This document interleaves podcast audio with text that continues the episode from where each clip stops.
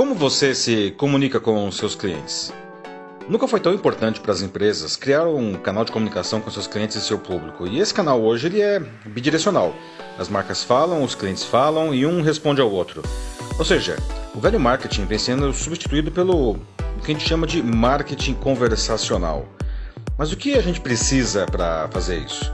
Eu sou Paulo Silvestre, consultor de mídia, cultura e transformação digital, e esse é um episódio especial do nosso podcast sobre a importância da comunicação eficiente no Customer Experience, a experiência que as empresas oferecem ao seu consumidor.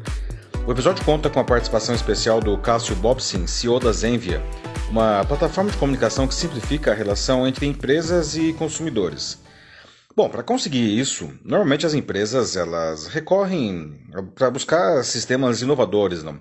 Mas de nada adianta ter uma plataforma tecnicamente revolucionária se ela não for eficiente. Os pontos de contato entre companhias e seus públicos, eles vêm se proliferando. Por exemplo, hoje a gente tem os comunicadores instantâneos como o WhatsApp, as redes sociais, as campanhas de marketing, o site da empresa, SMS, tantos outros. Né? O problema é que é comum que eles tenham, digamos, donos diferentes dentro das companhias. Por isso, ter um discurso consistente e eficiente se tornou um verdadeiro desafio. A automação ela ajuda muito no contato com o público, claro. Inteligência artificial, linguagem natural, inclusive eles puxam a fila do desenvolvimento. Mas, apesar de tudo isso ser incrível, precisa ser usado adequadamente. Né? De nada adianta um robô entender a fala do cliente se não souber como transformar aquela informação na resposta correta. É importante, então, observar que, ao alimentarmos a plataforma com centenas, milhares de processos, a gente corre o risco de muitos deles ficarem muito semelhantes entre si. E daí o robô, coitado, ele, ele se perde, não? Ele não tem a capacidade cognitiva para escolher sempre qual é o mais adequado para aquele cliente naquele momento. A inteligência artificial ela ainda sofre na escolha diante das nuances da comunicação. Então, no atual estágio tecnológico, muito mais eficiente é fazer as perguntas certas, dando apenas as melhores possibilidades ao consumidor. Você vê, a partir de agora, a íntegra da conversa com o Cássio, CEO da Zenvia. Cássio, obrigado pela sua disponibilidade para a nossa conversa. Então, para começar, eu gostaria de lhe perguntar como a automação eh, ela pode ajudar na jornada do cliente dentro da empresa. Se eu quero saber como está qualquer coisa que eu tenho com relação à empresa, eu, tenho, eu quero poder ir lá e consultar. Se a empresa quer falar comigo, ela quer poder interagir comigo e resolver alguma coisa comigo e todo mundo quer que isso seja instantâneo, eficiente, barato, inteligente, automatizado, contextualizado. Tudo bom, né?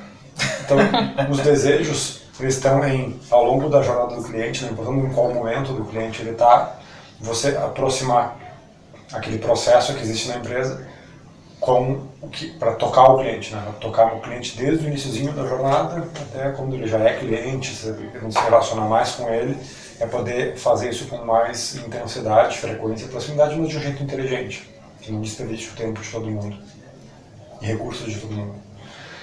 Então, o que eu vejo é que existe, claro, o desafio de construir uma jornada uma experiência que seja única, que seja diferente, que seja que faça sentido para o meu cliente, na, minha proposição de valor. Mas existe o desafio de fazer essa conexão, porque a gente tem dentro das empresas às vezes dezenas de sistemas diferentes ou bases de dados ou processos que tocam o cliente ou que gostariam de tocar o cliente. Uhum. Você tem um processo financeiro, você tem um processo logístico, tem um processo de relacionamentos, tem um processo de marketing, tem um processo de educação. E tudo isso são tocados por áreas diferentes e com às vezes processos ou né, sistemas de base diferentes. Mas em algum momento você toca o cliente. Então, quando você está falando lá do marketing de serviços, né, que tem o backstage, tem o, o front, na verdade toda empresa está começando a ter esse, esse back de processos e o front de tocar o cliente continuamente. Pode ser um varejista ele sempre está tendo cada vez mais pontos de contato com o cliente. Nisso, você tem alguns desafios. Primeiro, desafio que é tecnológico, porque você tem uma série de canais à disposição que você tem que conseguir articular, você tem que conseguir viabilizar aquela conexão, eu tenho que, eu tenho que poder encaixar qualquer cenário que eu tenha com aquele canal, aquela forma de tocar o cliente. Eu tenho o desafio de fazer com que essa interação não seja uh, só assim rasa, com que eu, eu desperte algo no cliente, eu consiga assumir aquela demanda, né, que eu despertei e fazer ela né, suprir aquele desejo que ele tem. Então tem que poder aprofundar isso. Isso requer contato com uma pessoa, ou uma automação, alguma coisa, algum contexto do cliente. E você tem uh, um outro desafio que é como que você faz isso empre nas empresas, sendo que a jornada, o contato do cliente não é, não tem uma área só que é dona. Uhum. Não é assim do tipo, ah, o, o customer service é dono do cliente. Não, o financeiro toca o cliente, o marketing toca Cada um no seu, no seu quadrado. Todo mundo toca o cliente. Então, como é você amarra a jornada, como você costura ela? Na verdade, é muito difícil fazer isso. Você tem que admitir que num modelo ágil que a gente vive, onde as empresas elas têm que ter inovação constante, é difícil fazer uma orquestração centralizada da jornada. Uhum. Ela vai ser descentralizada. Vão ter várias áreas tocando o cliente e o que você tem que fazer é garantir que elas toquem do jeito mais eficiente e assim, coerente, coerente. possível. É, exatamente. Nesse sentido, qual é o nosso papel? Nosso papel é de instrumentalizar as diferentes áreas da empresa a tocar mais facilmente o cliente. Se você faz um processo logístico e você quer dar um status de pedido para o cliente, eu te dou a ferramenta para poder acessar o cliente e dar a informação que você precisa para ele. Se você é do customer service e o cliente vai, te, vai procurar a empresa porque tem um problema, eu, eu tenho ferramental para que ele procure por qualquer canal e consiga ser ter automação ou atendimento para que a customer service possa fazer isso. Se é marketing que está fazendo uma campanha e quer melhorar a conversão num processo de uh, inbound marketing, tem ferramental para marketing tocar mais facilmente o cliente. Uhum. Então, o nosso papel é tanto por um conjunto de ferramentas, né, que são os canais digitais, SMS, voz, WhatsApp, Facebook Messenger, web chat e por aí vai. É, não só os canais, mas as ferramentas para poder fazer com que os processos de dentro da empresa consigam usar os canais. Com isso, você habilita com que a transformação digital do Customer Experience aconteça de uma forma mais autônoma, onde a inovação possa acontecer em cada partezinha da empresa. Você não tem que ter um grande vendor fazendo um grande projeto que vai levar dois anos para ser implantado, que vai ter um grande desenho ponta a ponta, que muitas vezes quando você vai fazer, quando termina o projeto já, já, já ficou velho. Já ficou velho, ou, ou alguma área vai ser deixada de fora, ou não, não vai caber naquele escopo. Assim, é você partir de um jeito muito mais uh, considerando metodologia ágil, que é cada área tem que ter condições de melhorar a jornada continuamente, entregando valor para o cliente. Então, o que, que você pode fazer nessa semana para melhorar a experiência do cliente? Pode ser pequenininho, mas a gente dá o ferramental para que você consiga fazer uma entrega de valor em uma, duas semanas para o cliente. Agora, é, nesse sentido, está muito claro como que cada área consegue fazer isso. Mas como que a gente garante essa consistência que você mencionou entre áreas? Como a gente, em outras palavras, como a gente faz para que uma área não sabote a iniciativa da outra? É, tem, tem uma coisa que é uh, de processo e outra que é de uh, persona.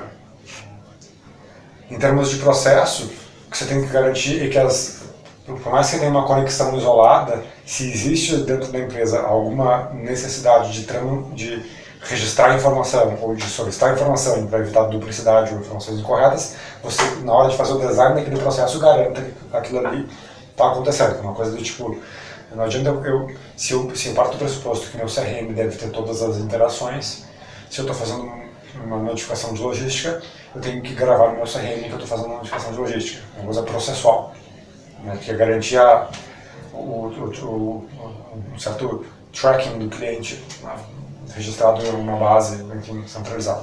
Outra parte é de persona, que é como que a marca está conversando com o cliente. Nesse sentido, o que a gente tem, é, a gente trabalha com alguns uh, modelos, mas especialmente um, um Canvas, para poder fazer o, o desenho das conversas de um jeito que você está preservando o posicionamento da marca e a persona da marca.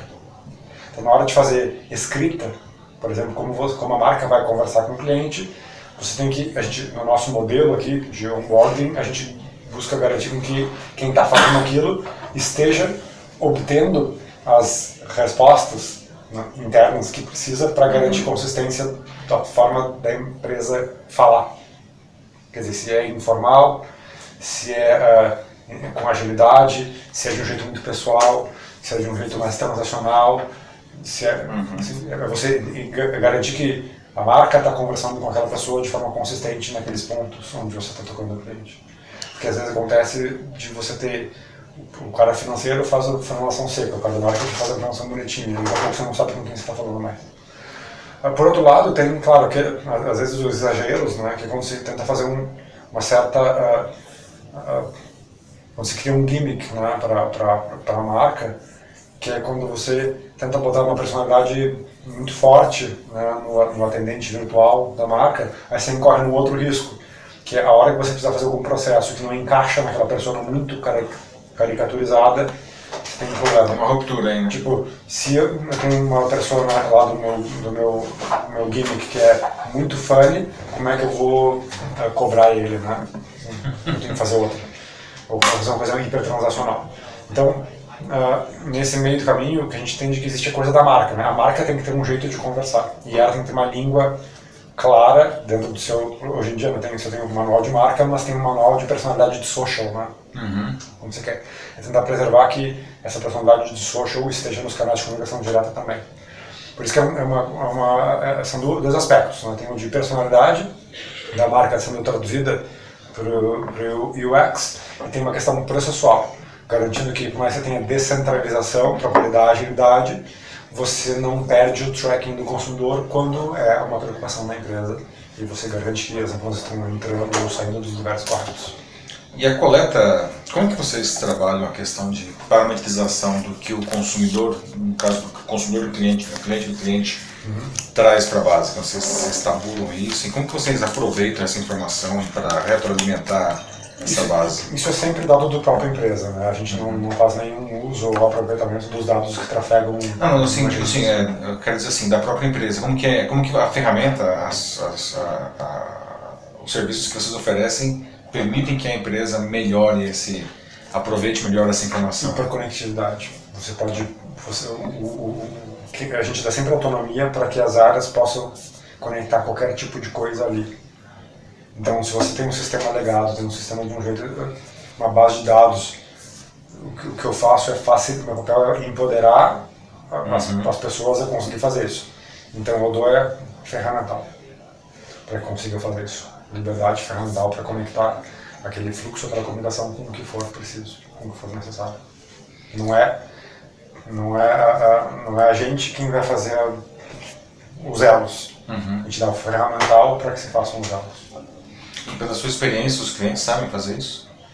Uh, vai muito da maturidade do, do, de cada empresa em como lida com bases de dados e visão única de cliente. Tem empresas que têm essa preocupação, então elas têm uma área de CRM ou de DDM mais forte que garante essa unicidade do ponto de entrada ou saída. Tem empresas que elas estão na parte mais básica, então elas estão, só de elas conseguirem comunicar com o cliente resolver um problema dele, a entrega de valor é, e eu diria que a maior parte do, das empresas estão no mais básico. Uhum. Elas estão tentando conversar com o cliente, estão descobrindo as vantagens de conversar com o cliente. Por que isso você acha que elas estão ainda nessa etapa? Tem quais os desafios que estão sendo vencidos ou quais são os entraves que estão impedindo aí um avanço maior? Muitos canais são novos, né? Uhum. Uh, e, o, e a forma de como você vai fazer esse processo que toca o cliente continuamente é tudo muito novo. Uh, onde antes a gente estava acostumado a, a, a, a, só transacionar com a empresa e falar, era call center, né? Assim, uhum. e o que tinha era um e-mail, tinha um e-mail da campanha e tinha o um call center, mais nada. Hoje você tem muitos canais diferentes com possibilidade de interagir em tempo real no limite, você demanda muito da empresa para atender todo mundo a todo tempo. Só que também você explode o custo né, de CX se botar, botar um monte de gente para atender todas as demandas de clientes. O, o, o, desafio é como você atende as demandas de um jeito que se torna eficiente, do, pelo canal certo. Uhum. Então, que canal que você abre, para qual tipo de comunicação, e qual grau de automação você vai dar para não explodir os custos internos, né? para não explodir É. a, a, a eficiência interna da empresa. Matar a vaca para acabar com o carrapato, né? Isso. E você quer criar uma ótima experiência, mas você não consegue entregar quando quando era demais e aí frustra o cliente, porque você vai limitar de algum jeito a sua capacidade e aí você promete, mas não consegue entregar tempo de resposta ou qualidade de resposta do cliente.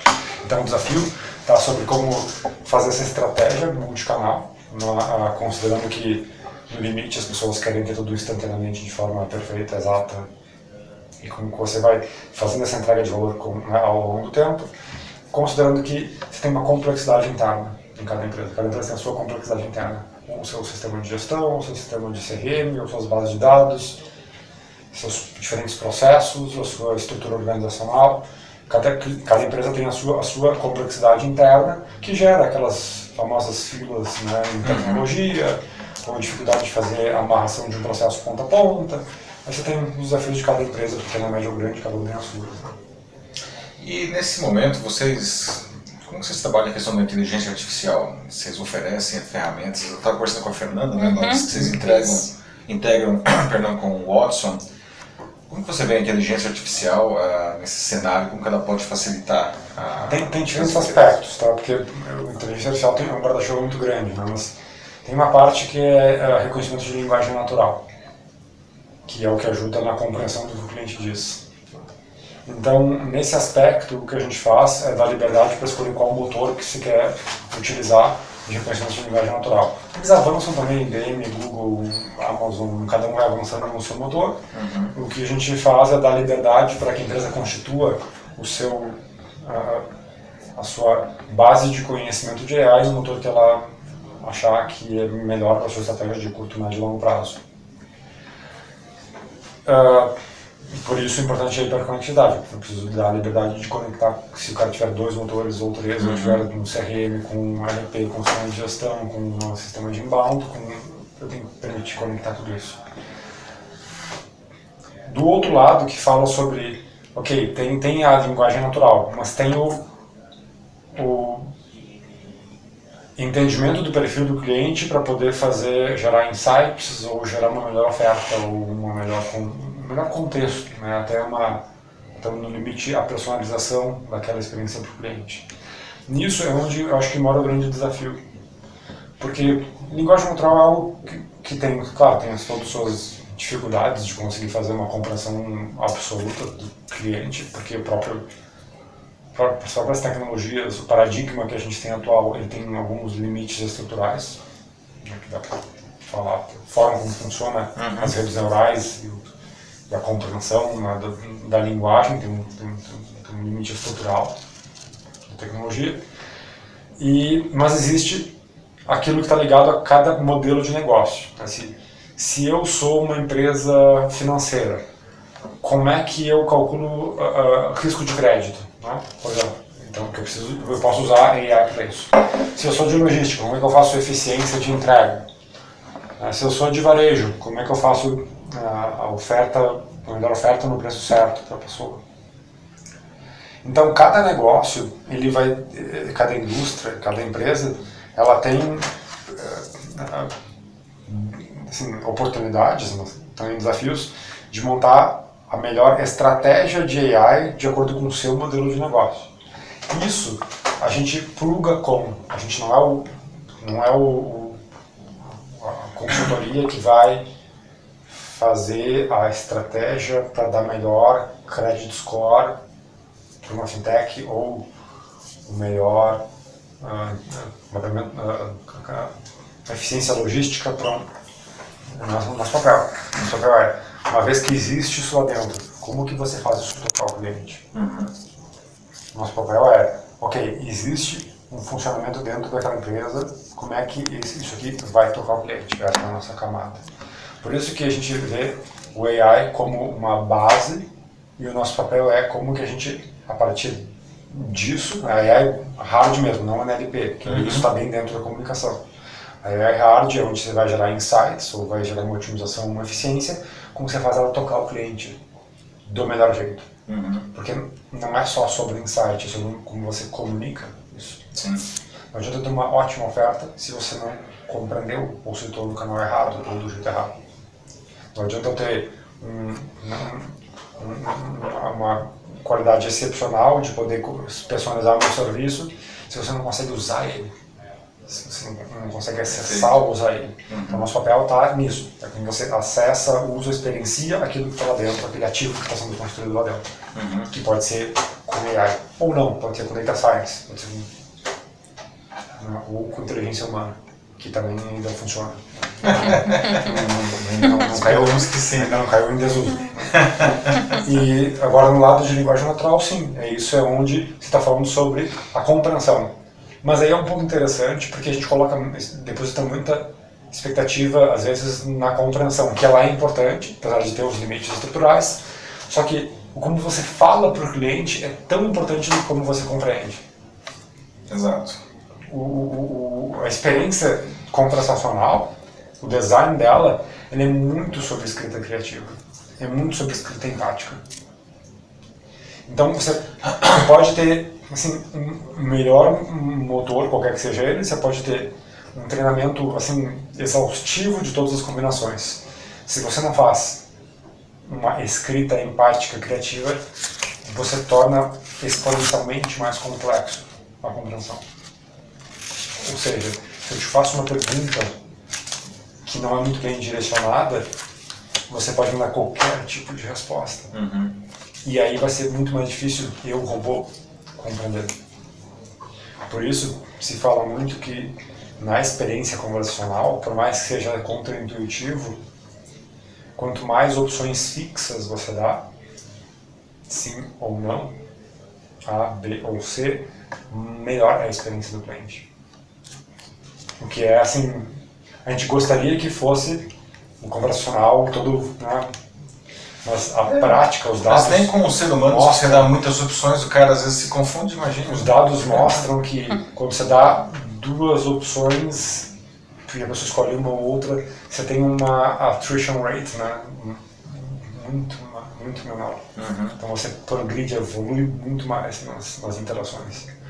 Por, por isso que todas as plataformas conversacionais ao longo do tempo vão criando esses elementos. Começou com o Facebook Messenger, você tem um, um, alguns botõezinhos que eles botaram no Instagram, você tem WhatsApp, isso tem isso no seu roadmap. Então, a gente, quando fazem web chat, a gente também coloca os botõezinhos. Assim, então, botar imagem, vídeo, botão numa interface conversacional é equivalente é como você está numa URA de telefone e se dá a opção A ou B ou C para o cliente, você coloca ele bom. Então você vai para cá ou você vai para lá. Você só pergunta o que você quer e tentar botar um robô para compreender é muito mais difícil. Perfeito. Você acha que, do ponto de vista agora do, do consumidor final, a questão dos, dos chatbots, a tecnologia e o próprio a aceitação dos usuários já está maduro para colocar os chatbots uh, como principal canal do primeiro nível de atendimento, por exemplo? Ele tem gente que faz uh, chatbot first, tem gente que faz uh, human first, né, depois passa para um chatbot. E tudo depende de, do, do, do, de qual é o caso, porque tem casos onde a interação ela é já ela já vem contextualizada. Se ela já vem contextualizada, você pode botar um chatbot na frente e funciona super bem, porque é um, é um, é um caminhozinho mais, mais simples para ele ir do início ao fim. Se você está dando uma, uma, uma gama muito ampla de possibilidades, aí você consegue ter um percentual que você consegue cobrir, se tiver um bom treinamento, um percentual que você não consegue cobrir.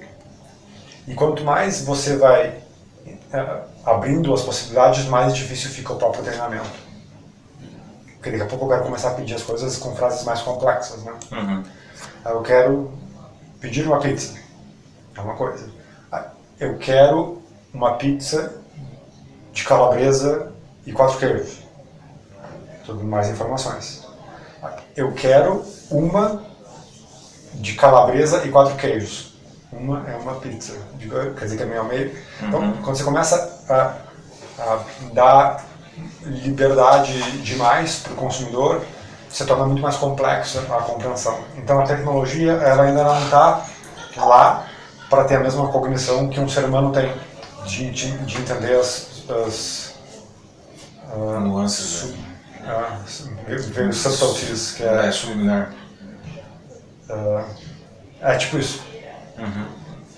Quando é muito sutil, sutilezas. Ah, sutilezas, sutilezas. É. Sutilezas, né? Às vezes muito difícil treinar né, um robô para sutilezas, assim, ou para ou informação implícita. Quando você põe um sujeito oculto, por exemplo, né, você cortado do, do robô, né, ele, ele se perde. Então, uh, a tecnologia ela funciona muito bem de chatbots quando você tem uma gama mais reduzida de possibilidades. Quando você tem uma gama muito aberta de possibilidades, ele começa a, a, a, bater numa dificuldade de compreensão. O que acontece é que as empresas acabam adotando uma abordagem híbrida, onde ela coloca um chatbot que no início é mais curtinho, ele, ele ajuda a direcionar o atendimento ou a resolver demandas muito comuns de um jeito né, mais simples, e o resto ele transborda né, para um ser humano.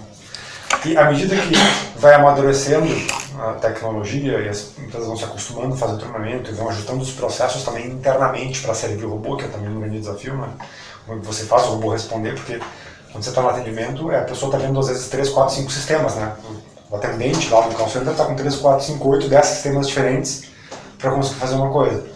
Você não tem prontidão, às vezes, interna para fazer o robô uhum. e fazer aquilo. Então você vai preparando a prontidão interna, vai melhorando a compreensão da linguagem escrita ou falada, né? enfim, para poder automatizar, você vai ganhando profundidade naquela camada de robô. Mas você, né, na maior parte dos casos, dá um atendimento humano complementando o robô. Perfeito. Acho que é isso, né? Você é. quer acrescentar mais alguma coisa no final? Sim. Quer falar alguma coisa mais, de, mais ampla assim ou você acha que está. É, não, acho que assim, do, do, da, do meu interesse principal, acho que a gente cobriu bem. É. Né? Acho que foi bem rica a conversa. É o que você tem visto, Paulo, que as empresas estão caminhando para esse caminho? Sim. Como é que você vê a Zenvi, assim, em relação às empresas com as quais você já conversou, já apurou? Já eu acho que assim, a conversa está super em linha uhum. né, com o que eu tenho visto, essa questão da.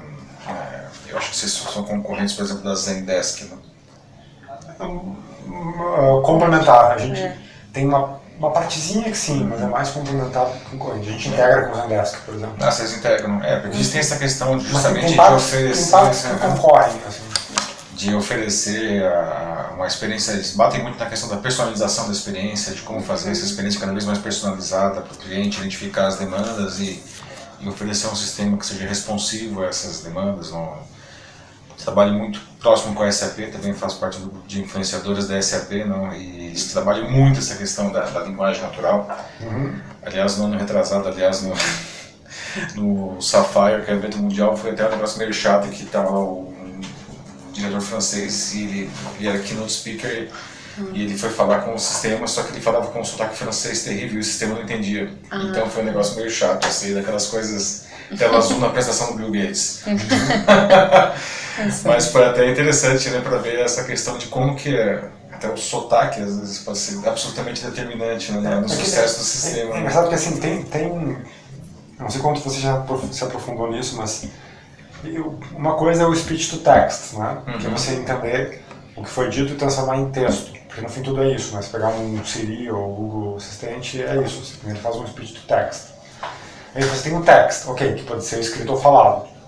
Quando você vai tentar achar sentido naquilo que foi Exato. dito, é, existe um problema que a, a, a, estrutura atual era toda em cima de uh, uh, in, in, in, intenção e, e, as entidades ali, né? Você fica sempre no, tentando uh, achar um, uma única intenção numa frase. É, afinal de contas, o que esse cara está pedindo? Só que, é. só que o ser humano, ele, ele fala, às vezes, ele não se dá conta que está falando com um robô. Então ele supõe.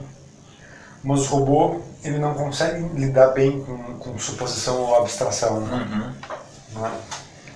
Então ele, ele lida muito com o concreto, ele não consegue lidar com, com coisas sutis no meio do caminho. Então, se, esse, esse, só nesse exemplo da pizza, dá para falar umas 10 variações que daqui a pouco a tecnologia nem suporta hoje. Uhum. Não tem, não, você não tem nem. Você pegar qualquer ferramenta das melhores, você não consegue montar isso. Você não tem. É. Você tem um alicate, um serrote, não, não, não tem. É. Eu vejo aí a ferramenta, a questão da inteligência artificial aí nesse caso, é, eu acho que ela entra com força, né? Porque não dá para prever todas as, as, possibilidades conversacionais. Mas se você deixar ali o cara falar o que ele quiser, é impossível, você não tem como prever isso. Né? É, eu entendo que a inteligência artificial nesse caso ela é essencial porque a máquina realmente ela vai ter que desenvolver essa habilidade. Né? Isso. Só, não tá, só ainda não tem o, o paradigma de AI, ainda uhum. não foi. não se chegou. Sim. É, a gente tem visto o caso do, do Bradesco com a Bia, né, que uhum. é um negócio que eles ficaram acho que dois anos alimentando a Bia lá. Né? Parecia que estava ótimo quando ela caiu aí na vida selvagem foi uma tragédia. Né? O pessoal reclamou muito da Bia. É que tem um, um, um problema em geral de quando você coloca muitos intents num, robô que ele é como se fosse. Vou usar uma outra referência. Quando as pessoas envelhecem, você diz que a pessoa tem dificuldade de memória, né? Uhum. A pessoa envelhece. Na verdade, não é que tem dificuldade de memória, é que tem muitas memórias. O HD fica mais lento para encontrar informação. Uhum. Cognitivamente, esse é o processo que acontece na nossa mente. Quando você já conheceu, quando você tem 15 anos, você conheceu mil pessoas. Quando você tem 70 anos, você conheceu, sei lá, 100 mil pessoas. É mais, demora mais para acessar aquela memória. Existe um problema que é, é exponencial. Quanto mais, quanto mais intentes você coloca, você fica mais difícil desambiguar uhum. O que, que, é o que. Então, mas eu tenho 10 intentes muito parecidos. Qual que é qual? Quanto mais você tem um, é fácil. Se você tem dois, um parecido com o outro, fica um pouco mais difícil. Quando chegou no quinto, sexto, já não consegue mais, porque ele fica muito parecido uhum. com o que você está dizendo. Então a checagem que um ser humano faz, ela é muito rápida, né? Você consegue ter uma empatia e você se comunica de um jeito parecido e agora quando você está no robô tentando botar ele encaixar né, no, no, círculozinho, no círculozinho, quadradinho, quadradinho, aí aparece um dodecaedro, ele não sabe onde ele coloca. É. é, mas se você for pensar isso até conosco mesmo, não? Ah, quando você está conversando sei lá, no WhatsApp, que é uma linguagem escrita, é, o WhatsApp, os messengers geral, isso tem uma coisa muito interessante porque você usa linguagem falada em um ambiente escrito. Uhum. E todo mundo tem histórias de, de misunderstanding, ou seja, que a pessoa falou de um jeito, é, quis falar uma coisa, e a outra pessoa que é uma pessoa que conhece o interlocutor entendeu uma coisa completamente diferente, porque faltou um elemento comunicacional que poderia ser o corpo, poderia ser erro. O cara estava sendo irônico, o sujeito entendeu Isso. literalmente aquilo. Isso aí. Então, assim, se uma pessoa uma pessoa, você pode, pode ter um relacionamento de 10 anos com uma pessoa. Se você fala de um jeito que o tom não está claro, a pessoa pode não entender. É, porque na verdade não existe o tom, né? a linguagem escrita ali não perdeu o tom. E fora a pontuação, que as pessoas erram, é. grafia, só fora, só fora. Então, quando você vai tentar botar pro coitado do robô, claro, o problema é que os, os motores, os engines, não têm hoje, o paradigma não suporta falas complexas. Ele não suporta por, por, porque o paradigma de mapeamento de intensidade não, não suporta você botar três, duas, três coisas no mesmo pacote com sutileza ou com uma abstração, não, não suporta. Vou botar mil pessoas treinando, não é uma questão de treinamento. Quando você mais adiciona, mais intenso você adiciona, mais ele perde eficiência. Isso, uhum. isso é um problema de paradigma, não, não é um problema de esforço. Pode pegar a melhor empresa do mundo, melhor empresa do mundo, é um problema de paradigma. Tem um momento que não, não, não é como se não coubesse mais. Tá? Não, mais do que aquilo, ele deu, deu, deu, é, já, já não é mais talvez é. o, o, caminho. Assim. Uhum. Ou você tem que ter um fluxo muito. Aí é muito mais de UX, né? de você conduzir a conversa de um jeito muito mais para tentar desambiguar a coisa por partes. Né? Ah, mas você está querendo isso ou aquilo, aquilo, aquilo outro, aquilo outro. Por isso que muitas vezes não é sobre, só sobre a compreensão de máquina, é sobre como você uh, fala com o cliente. Uhum. Como você pergunta para ele. Perfeito. Não é como eu posso te ajudar. É eu tenho que trazer contexto, tem que te dar duas opções, você vê se é para aquela ou não é, tem que dar a opção de voltar, não sei. Para tentar navegar na, na complexidade potencial de uma relação empresa-cliente e conseguir conduzir. Mas inevitavelmente você chega em fluxos complexos. Mas tem que saber que em um certo momento que o, o ser humano ele é necessário. Vai, vai resolver com, com outros instrumentos. Uhum. Porque ele tem outras capacidades cognitivas. Bem. Bem. Então a gente fala um pouquinho do presente, do futuro, uhum. né? Aí, Cássio, até aproveitando, eu vou fazer uma última pergunta, não sei se claro. O Paulo às vezes pode usar de alguma forma. Você falou que o paradigma hoje não suporta essas falas comple é, complexas, com abstração, e que existe um caminho que, aliás, que o caminho é por UX.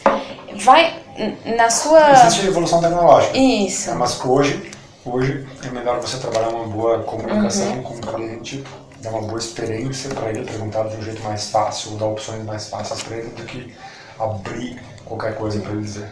Você acha como ter, é como, desculpa te interromper, ter um cardápio num restaurante que você tem cinco pratos ou 50 pratos. Exato. Ou você disser, eu faço qualquer coisa. É, Se você chega no restaurante, né? eu faço qualquer coisa que você quiser. É Aí você bom. vai dizer. E a pessoa pode fazer mesmo, porque ela, ela, ela tem condições na cozinha de fazer quase qualquer coisa, digamos. Assim, ah, te, qualquer coisa com, com filé mignon eu posso fazer pra você. Uhum. Tem o paradigm of choice, né? Uhum. Então, tem isso, né? Que, que é uma questão humana, né? A gente lida melhor com pontos lida melhor com algo não tão aberto, com algo uhum. mais conduzido. Por isso que o X é importante. Beleza. Muito bem, Cássio. Muito obrigado pela sua participação e por compartilhar com o pessoal da rede um pouco sobre como melhorar a comunicação com os seus clientes. Né? É isso aí, meus amigos. Espero que tenham gostado da nossa conversa com o Cássio Bobsin, CEO da Zenvia. Eu sou Paulo Silvestre, consultor de mídia, cultura e transformação digital. Um fraternal abraço. Tchau.